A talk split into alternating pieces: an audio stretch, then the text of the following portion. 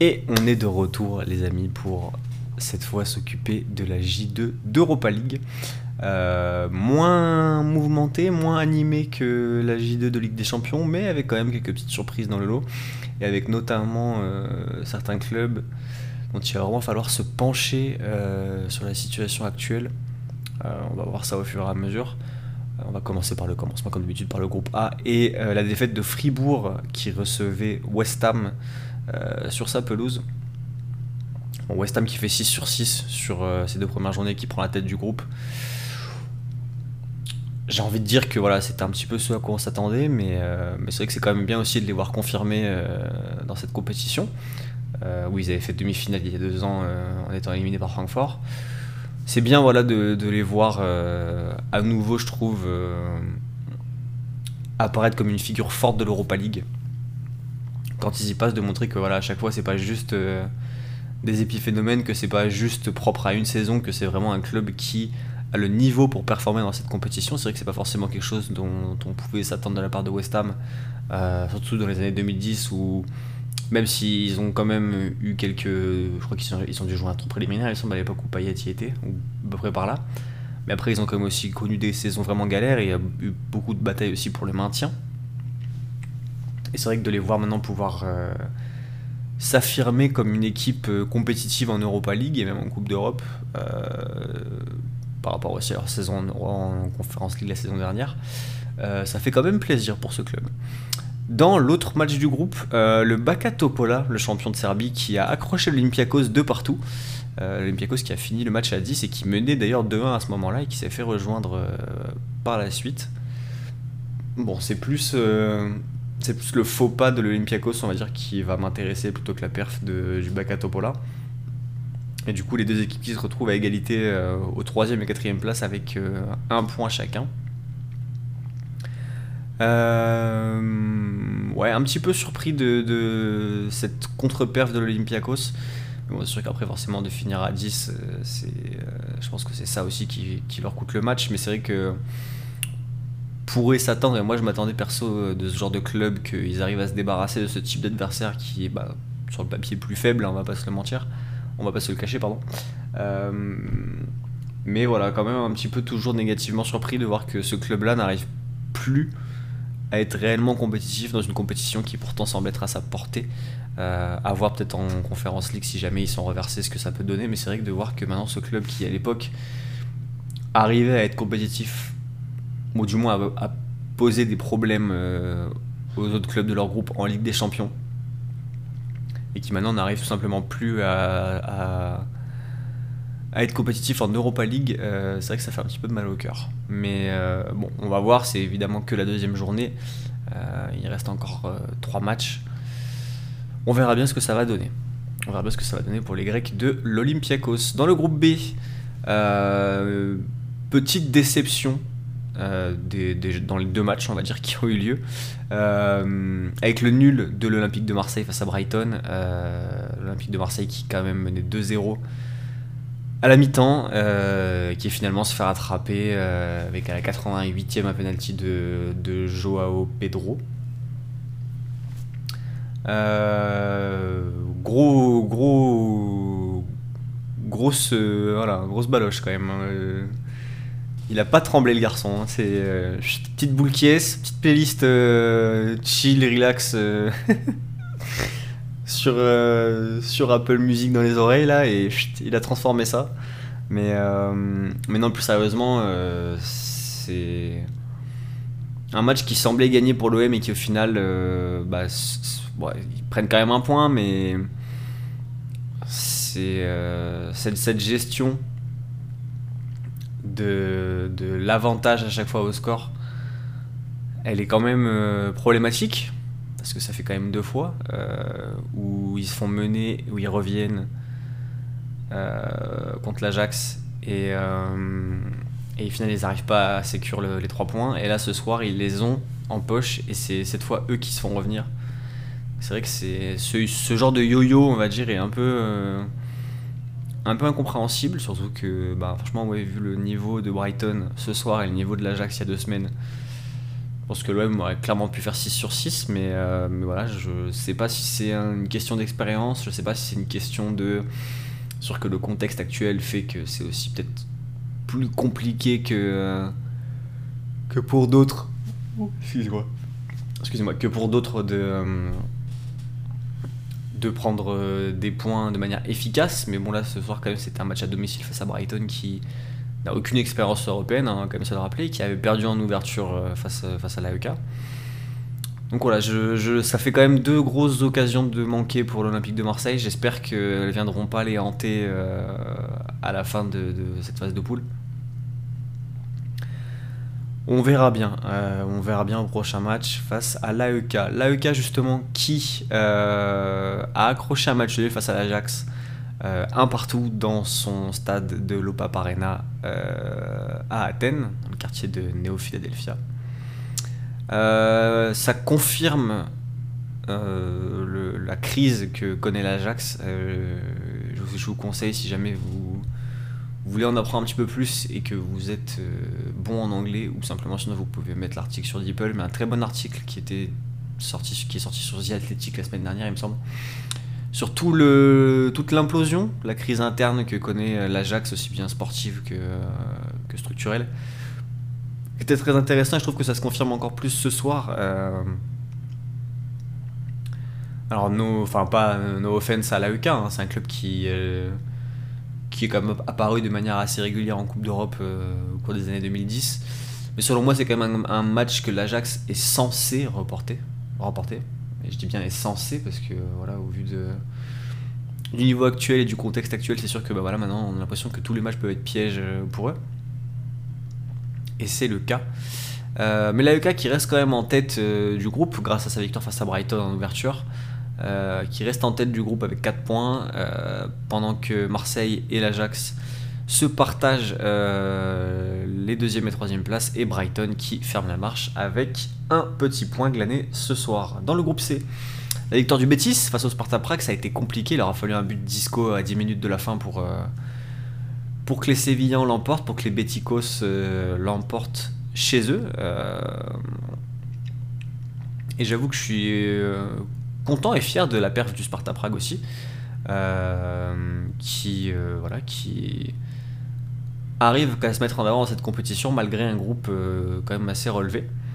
mais voilà, belle, belle perf aussi du Betis qui se relance un petit peu dans le groupe après avoir perdu en ouverture face, face aux Rangers. Rangers qui justement se sont eux inclinés sur la pelouse de, de Laris Limassol là, j'avoue, grosse surprise quand même. Pour ce club qui me rappelle fait quand même finaliste de cette compétition il y a deux ans. Euh, j'avoue, grosse surprise quand même. Euh, bon, on va considérer que c'est un accident de parcours, mais, mais ouais, c'est vrai que grosse surprise, honnêtement, je ne sais même pas comment l'exprimer un peu mieux que ça. et Laris qui du coup se retrouve en tête du groupe. Alors, les, trois, euh, quatre équipes pardon, du groupe euh, sont à 3 points. C'est la différence de but qui fait qu'il y a des clubs au-dessus des autres, on va dire. Euh, donc on a Laris et le Sparta qui sont à égalité aux deux premières places et les Rangers et le Betis qui sont à égalité pareil avec la même différence de but aux deux dernières. Donc on va voir ce que ça va donner mais c'est vrai que c'est un groupe qui est assez homogène de manière assez surprenante d'ailleurs. Euh, vu que Laris avait perdu en ouverture face au Sparta euh, et qu'ils l'ont remporté ce soir, c'est vrai qu'on a, on a une homogénéité qui est assez impressionnante euh, dans ce groupe.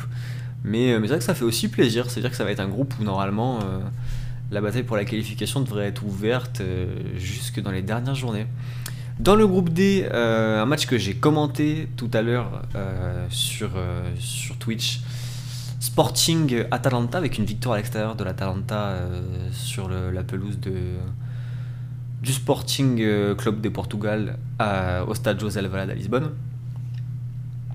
Un bon match de l'Atalanta, une bonne première période, honnêtement, une très grosse première période où le Sporting n'a pas existé, euh, où ils ont tenté sur quelques phases euh, de transition, de contre-attaque, de se montrer un peu dangereux, mais à chaque fois il y avait, quelqu'un qui marchait sur le ballon ou qui l'oubliait ou une erreur dans la passe ou quelque chose comme ça. C'est vrai que c'était un peu brouillon pour un mi-temps pour, pour le Sporting et l'Atalanta qui, euh, par euh, Giorgio Scalvini et Matteo Ruggieri, euh, prend une avance de deux buts juste au moment d'entrer au vestiaire. Et pour le coup, des choix intéressants de Ruben Amorim, le coach du Sporting, à la sortie, au retour des vestiaires, avec les entrées notamment de Marcus Edwards et de euh, Geni Catalano. Catalano, je sais plus son exact.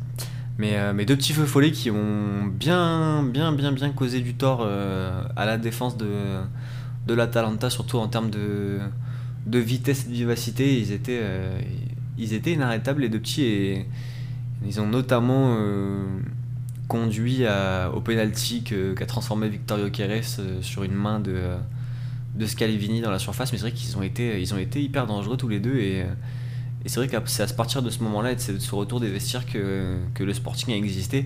Malheureusement, il y avait déjà 2-0, donc c'est sûr que c'était tout de suite plus compliqué, mais, euh, mais, voilà, il y a quand même des bonnes choses à, retirer de, ce match-là pour le Sporting et pour la Talenta. Bah, du coup, ils font 6 sur 6 et se retrouvent en tête du groupe. Euh, et dans l'autre match euh, de cette soirée, le Sturm Graz qui allait s'imposer en Pologne face au Rako Czestochowa et qui se retrouve du coup à égalité de points à 3 points avec le Sporting, le Sporting ayant inscrit plus de buts. Euh, ils sont du coup deuxième grâce à cette donnée statistique. Dans le groupe E, euh, Liverpool, voilà, qui pareil continue son chemin et fait 6 sur 6 en s'imposant face à l'Union Saint-Gilloise 2-0. Et Toulouse, le TEF, qui eh ben, s'est défait de l'ASC club autrichien, l'Inzer euh, Association euh, Sport Club, je crois, un truc comme ça. Euh, et qui du coup prend 4 points et se retrouve deuxième du groupe avec, une, avec 3 points d'avance sur l'Union Saint-Gilloise, donc quand même une, une marge assez, assez confortable. Et on peut potentiellement imaginer une qualification du TEF dans la phase suivante de, de l'Europa League. Mais c'est vrai que voilà, honnêtement, un grand bravo à eux aussi pour le, pour les performances qu'ils proposent dans cette Coupe d'Europe. C'est sûr que pour ce genre de club, c'est pas forcément toujours facile de jouer euh, trois matchs euh, par semaine, mais, euh, mais ils le font bien quand, quand c'est le cas. Et franchement, bravo à eux pour, pour cette victoire ce soir face aux Autrichiens. Dans le groupe F, ça s'est pas joué à grand chose, mais la victoire de Villarreal face au Stade Rennais à domicile 1-0. On a eu une énorme occasion, un énorme. ce qui aurait pu être un énorme tournant du match à quelques minutes de la fin quand quand Villarreal a concédé un penalty et que Martin Terrier euh, malheureusement l'a raté et a vu sa frappe euh, stoppée par, euh, par Pepe Reina, on aurait pu avoir un point gratté par le, Stade Rennais qui serait retrouvé du coup en tête à égalité avec le Panathinaikos de ce groupe-là. Mais malheureusement, c'est le, sous-marin jaune qui remporte, cette rencontre et qui du coup revient un peu plus dans, dans la course à la qualification, juste derrière le Stade Rennais du coup, qui est deuxième. Et du coup, en tête, euh, on a le Panathinaikos qui euh, a fait match nul ce soir 0-0 euh, sur la pelouse du Maccabi Haïfa qui ferme la marche de ce groupe avec un point. Dans le groupe G, bon, on va pas passer Noël sur celui-là non plus parce que ça a été des, des gifles. le Slavia Prague qui a gagné 6-0 face au Sheriff et la Roma qui a gagné 4-0 face au Servette. Euh, là, pour le coup, je suis content parce que, comme je vous l'avais dit, on a le Slavia en tête du groupe et la Roma juste derrière. Le Slavia qui n'a encaissé aucun but sur les deux premiers matchs. après, ils ont affronté euh, le Servette et le Sheriff, donc on va voir ce que ça donnera face à la Roma. Mais, euh, grosse, grosse phase de poule de la part des Tchèques. Honnêtement, je suis super content de, les voir. à ce niveau-là et on verra du coup ce que ça donnera dans, dans deux semaines face au premier vrai adversaire on va dire de ce groupe sachant que bah, voilà, les deux, les deux équipes qu'on a là, la Roma et Slavia, euh, ont fait 6 sur 6 toutes les deux. C'est le seul groupe de Coupe d'Europe là actuellement où on a deux équipes qui ont fait 6 sur 6. Donc euh, donc c'est vrai que c'est plutôt intéressant et j'ai hâte de voir ce que ça va donner quand ces deux-là vont s'affronter, sachant qu'en plus ils s'affronteront euh, deux fois à la suite.